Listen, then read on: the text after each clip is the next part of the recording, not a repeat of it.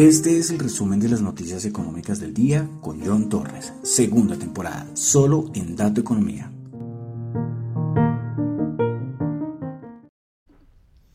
Muy buenas noches a todos, son las 7.02 de la noche de hoy, 31 de diciembre del año 2022.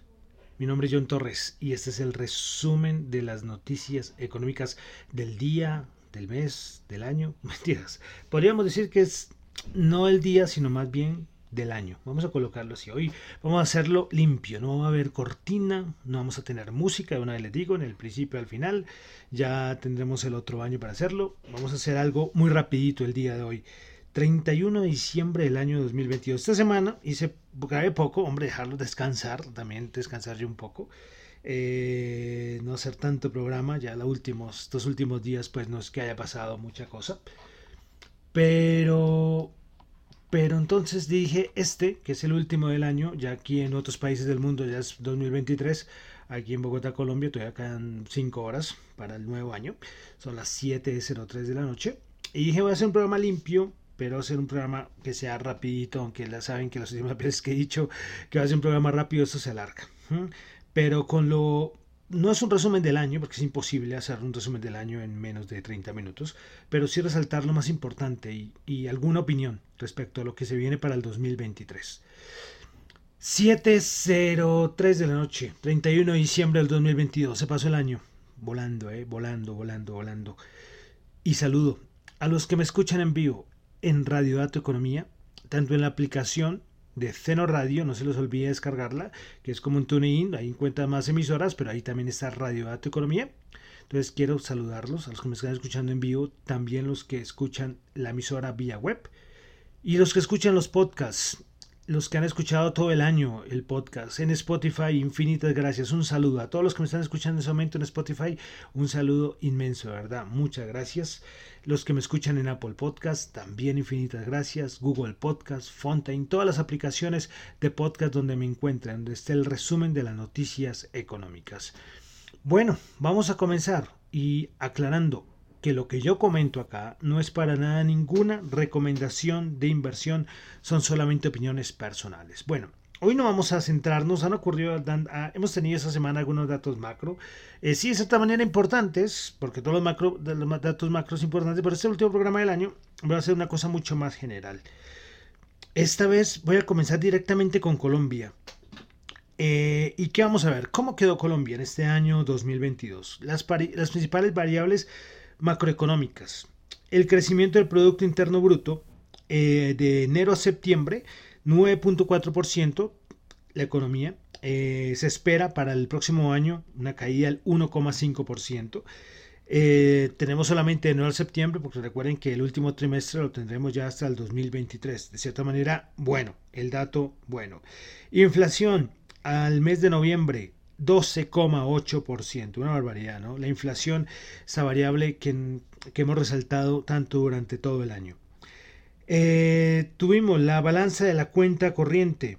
Entre enero y septiembre, el déficit de la cuenta corriente fue el 6,4% del Producto Interno Bruto, superior al año pasado que la tuvimos en 5,6%. El balance fiscal, eh, datos 2022 y 2023, que son tomados del plan financiero actualizado por mi Ministerio de Hacienda el 22 de diciembre del 2022, se tuvo un balance fiscal del menos 5,5%.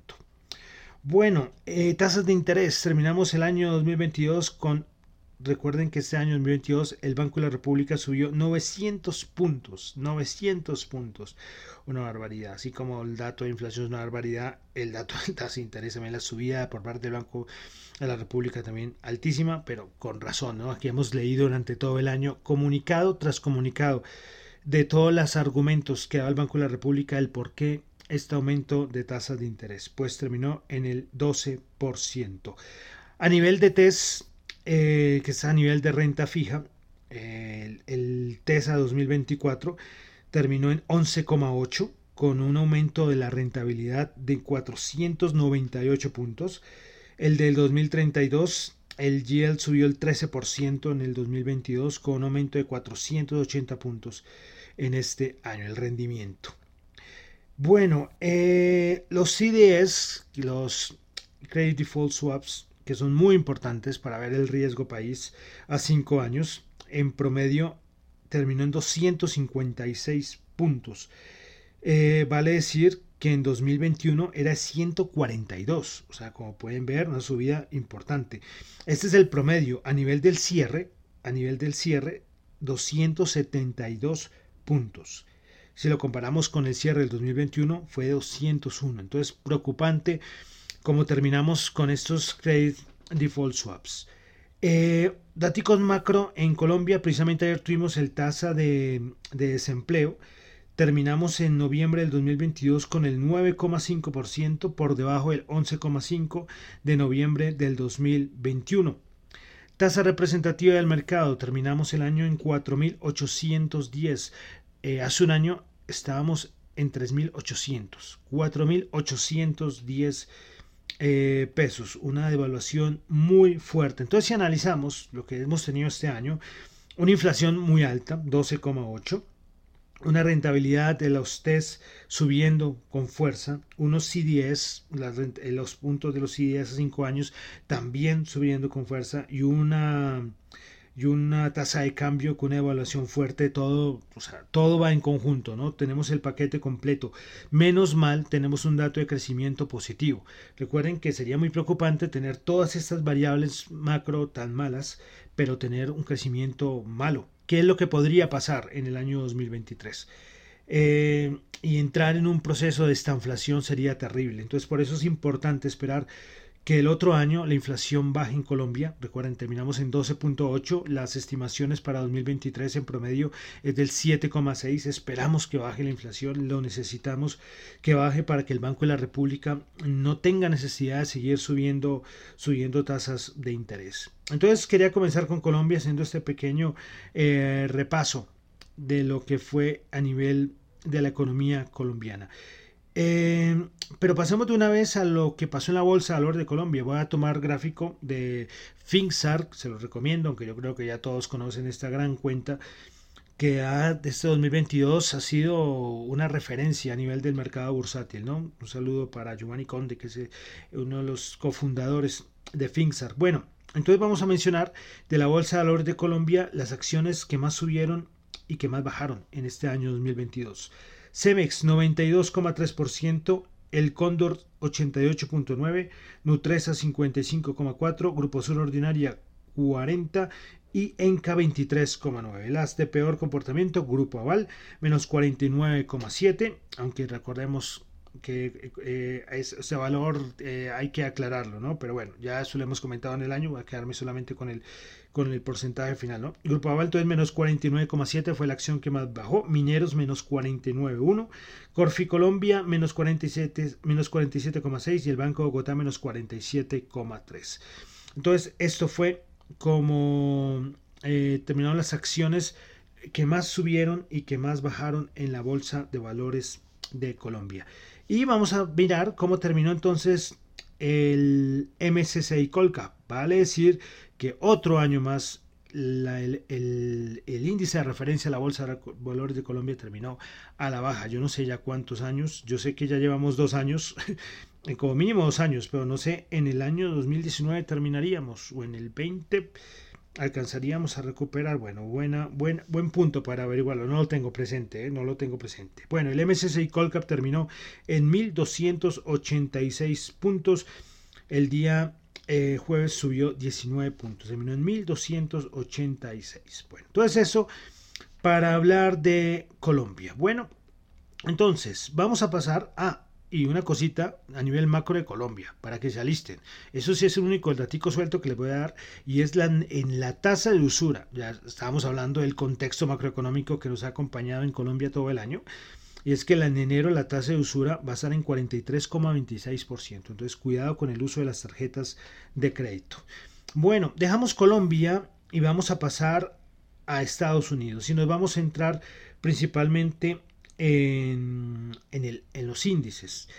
Bueno, ¿cómo terminamos el año 2022? El Nasdaq bajando 30%, el SP500 bajando el 25%, el Dow Jones bajando el 20%. Eh, si nos centramos y miramos las estadísticas históricas, pues esta caída del SP500, para ser más exacto, fue el menos 19,4%, se ubica en la décima peor, el décimo peor año para el, para el SP500. Menos 19,4. Eh, la peor antes de esta fue en tiempos modernos fue la del 2008 donde bajó el 38,4. Entonces ahí nos vamos a decir, ya bajó lo suficiente el SP500, ese 19,4 comparándolo con la gran caída del 2008 que fueron menos 38.4, la caída del 38%, es casi la mitad. Entonces, ¿será que nos falta todavía caer más en el SP500? Pero ya a nivel histórico, ya quedó como la caída, eh, la, ah no, 3, 6, la séptima, a ver, 3, 6, la séptima peor caída, yo no sé por qué estaba diciendo que la décima, no es la séptima peor caída histórica del año de, por año del SP500. Bueno, los activos que peor eh, se comportaron en el SP500 este año. Tuvimos General Holdings bajó el 71.4%, Mash Group bajó el 68.6%, Alin Technology bajó el 67.9%, eh, SVB Financial Group bajó el 66% y Tesla bajó el 65%. Esas fueron las cinco peores acciones en el SP500, pero las mejores, en el top número 5 tenemos el 5, Schlumberger subiendo el 78.5%, Exxon subiendo el 80.2%, Marathon Petroleum Corp subiendo el 81.9%, Hess Corp subiendo el 91.5% y Occidental Petroleum subiendo 117.2%. Bueno, y este año, siguiendo con el SP500, hemos tenido de todo, ¿no? Eh, vamos a resaltar rápidamente los momentos más importantes del, eh, que tuvo el mercado en este año 2022.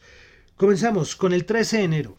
Tuvimos datos de inflación y era el mayor subida de datos de inflación desde 1982.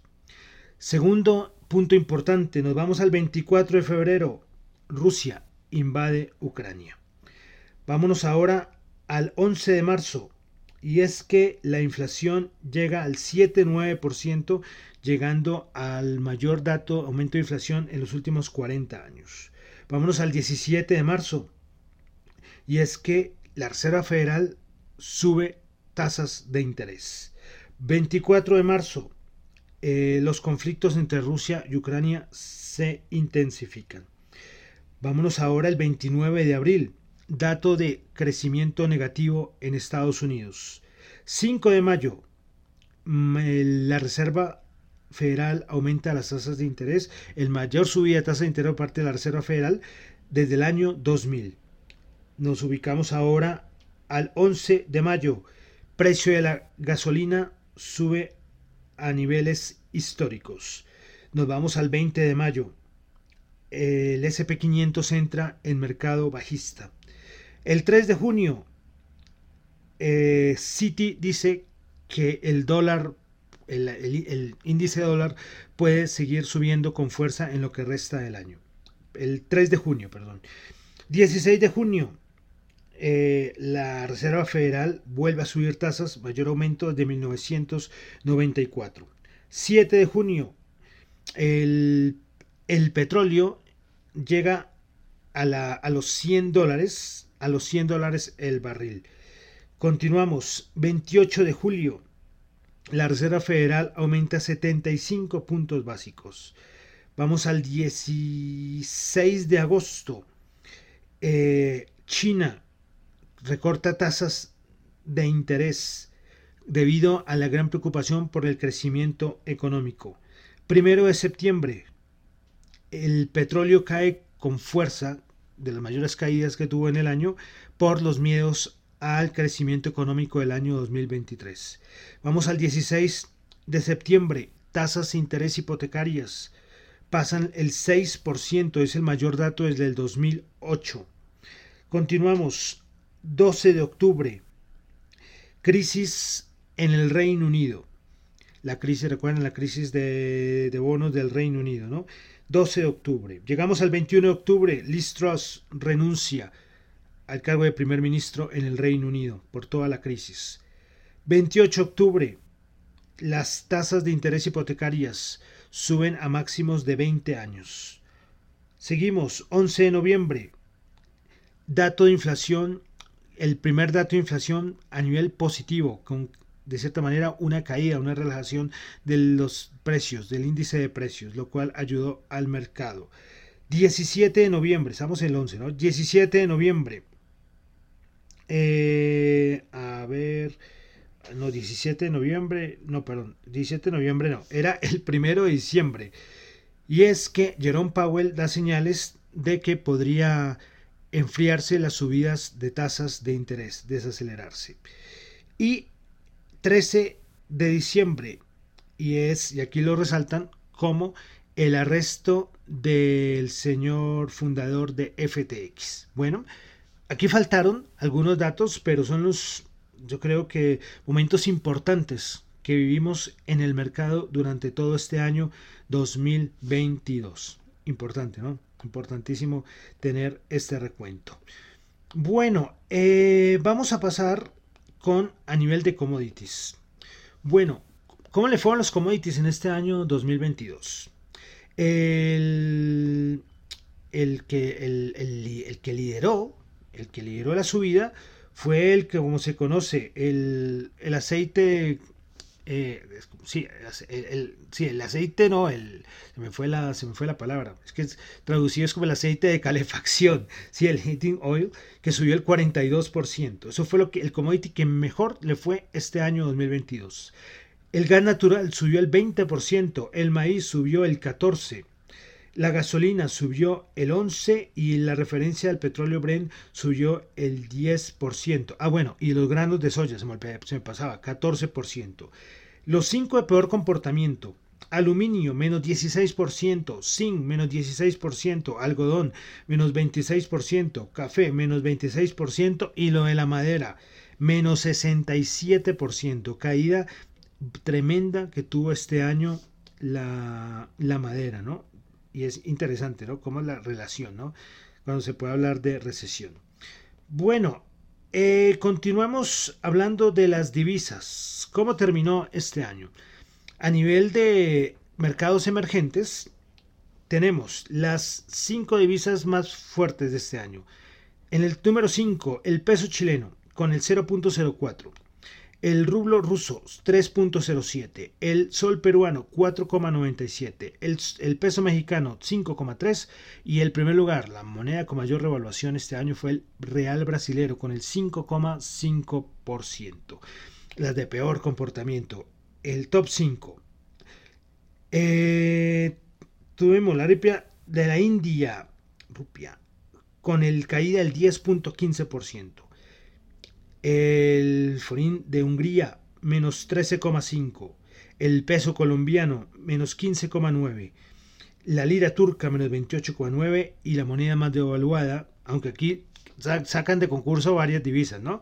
Pero bueno, de este mercado emergentes fue el peso argentino con una caída del 42% en el año 2022. Bueno, y para finalizar, vamos a ver cómo le fue a los grandes multimillonarios este año. Pues bueno, este dato creo que está, les he tomado creo que del miércoles o del jueves. Entonces aquí creo que no toman el último día, que hubo en cierta manera una subida importante. Eh, por ejemplo, en el caso de, Tesla. Pero bueno, coloquemos. Eh, los que más perdieron dinero este año fue el señor Elon Musk. Perdió 129.9 billones de dólares. 129.29 billones de dólares. Jeff Bezos, 106. Champagne Sao, el de Binance, 11.7. Mark Zuckerberg, 11,7. Eh, pero si han no, espera, a ver un momentito porque creo que, estoy cometiendo un error. A ver, creo que estoy leyendo la columna que no es. sí, espere un momentico. No, entonces sí, estaba leyendo la columna que no es. Vuelvo a repetir, los que más perdieron dinero. Elon Musk, no fueron 129, fueron 140.5 billones. Jeff Bezos, menos 86,3 billones. Champagne Chao, Chao, menos 84.2. Mark Zuckerberg, menos 81 40.1 y Larry Page menos 46.1. Serían los de los millonarios en el mundo que más perdieron dinero este año. Bueno, y entonces, así terminamos con el resumen de las noticias, de los datos, de los valores que nos acompañaron todo este año. Eh, bueno, mentiras, voy, me faltan tres cositas importantes. Vamos a terminar con nuestras referencias importantes y con las criptos, que se me olvidaba. Terminamos el año 2022, para que lo guarden a ver qué pasará el año 2023, con el VIX en 21,67. Terminamos con muy poco miedo ¿eh? en el mercado. 21,67 es un nivel muy bajo. El dólar, el DXY en 103,4. Recuperando un poquito, pero sigue, a diferencia de lo que recordemos que acabamos de llegar casi a 114, ¿no? Pero 103 es un nivel de cierta manera bajo. Y recuerden que enero es un mes muy alcista para el DXY. De los últimos, ¿cuántos? 10 años, como 8 o 9 ha terminado con subidas, con subidas. El DXY en el mes de enero. Y vamos a terminar entonces con el bono, la rentabilidad del bono, que es un año tremendo para los bonos histórico. Difícilmente volveremos a ver, no sé, no sé si lo volveremos a ver, si, si nos tienen aquí con vida a unos 10 años más de pronto. Eh, la, la, lo de la rentabilidad de los bonos, el aumento del yield, ya lo vimos en los test colombianos, ¿no? Pero afuera también una barbaridad. Terminamos con la rentabilidad del bono de Estados Unidos en 3,879. Bueno, listo. Y ahora sí, vamos a terminar con las criptos. ¿Cómo terminan las criptos este año? A ver, un segundo. Aquí lo abrimos. Bueno, entonces, 31 de diciembre, ya son las 7 y 23. Ah, para mí todavía es 2022, ya en otras partes del mundo ya es 2023. Pero entonces Bitcoin 16.547, Ethereum 1196, BNB 246,2, Ripple 0,33. Estoy dando el valor. Normalmente siempre digo la variación porcentual, pero esta vez estoy diciendo el cierre en cómo está en este momento. Dogecoin 0.07, Cardano 0.2453, Polygon Matic 0,7567, Litecoin 70.03, Tron 0.05, Polkadot 4,31 y ahí lo dejamos. Bueno, veremos a ver, en unos años o en un año veremos, perdimos una gran oportunidad con esos valores. O fue que menos mal no nos centramos porque eso siguió cayendo. Bueno, esperaremos a ver el 2023 para comparar, para comparar. Bueno, y ya con esto termino por el día de hoy y por este año con el resumen de las noticias económicas. Muchas gracias a todos los que me han escuchado durante todo el año. Eh, trato de hacer lo más seguido posible los programas. Eh, de verdad, para mí es un placer. Siempre les diré que aunque sea una persona le sirva el contenido que yo digo acá, yo con eso ya soy feliz y voy a continuar.